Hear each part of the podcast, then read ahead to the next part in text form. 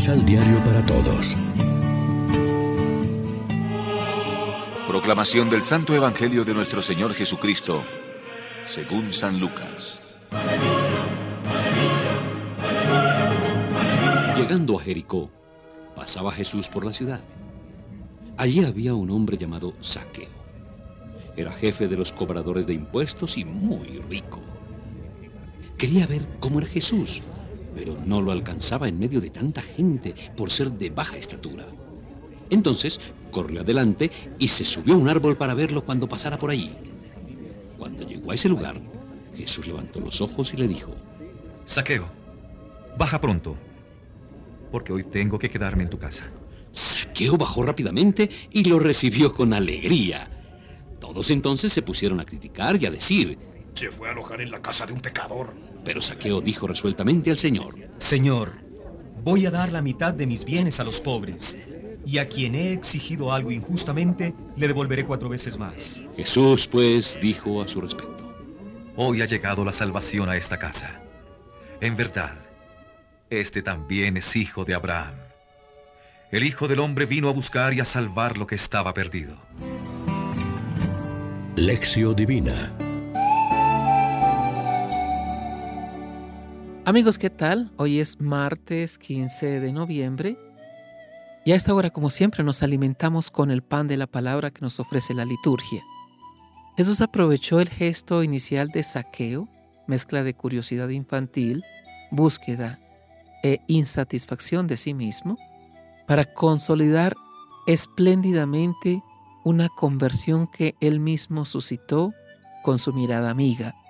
Así procede Dios con paciencia y siempre dispuesto al perdón, en el que precisamente manifiesta su omnipotencia un Dios que es amigo de la vida y del hombre. Tal debe ser nuestra actitud y proceder con el hermano que se desvía y peca, frente al sentido clasista y puritano que suscitó la murmuración contra Jesús porque fue a hospedarse a casa de un pecador. Él nos advierte que la comunidad cristiana es también comunidad de pecadores que celebra la misericordia de Dios y no élite cerrada de santos y piadosos que viven satisfechos de sí mismos. Lo que agrada a Dios es la conversión a la justicia de su reino, justicia en pleno sentido bíblico, incluyendo las dos vertientes, la religiosa y la social. O lo que es lo mismo, conversión a la fidelidad para con Dios y con los hombres. Procede primero la gracia divina que nos justifica y nos libera con el don del Espíritu que nos hace hijos del Padre. Ese es el fruto de la nueva justicia del reino, pues Jesús no realizó la salvación del hombre como si ésta fuera solo para el más allá o al nivel del Espíritu solamente tanto al principio de su ministerio apostólico, cuando se autoaplicó el texto del profeta Isaías en la sinagoga de Nazaret, como después de su respuesta a los enviados del Bautista, Cristo expuso y mostró su plan de liberación integral del hombre, especialmente de los pobres, los mm, preferidos de Dios. Reflexionemos. ¿Cuánto nos esforzamos por ver a Jesús con los ojos de la fe? ¿Estamos dispuestos a cambiar nuestra vida pidiendo perdón a los hermanos por las ofensas? Oremos juntos. En este día, tú nos invitas a cada uno de nosotros a dar los frutos de la nueva justicia del reino.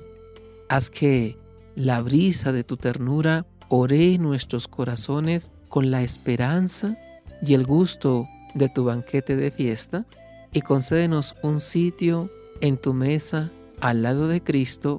Amén. María, Reina de los Apóstoles, ruega por nosotros.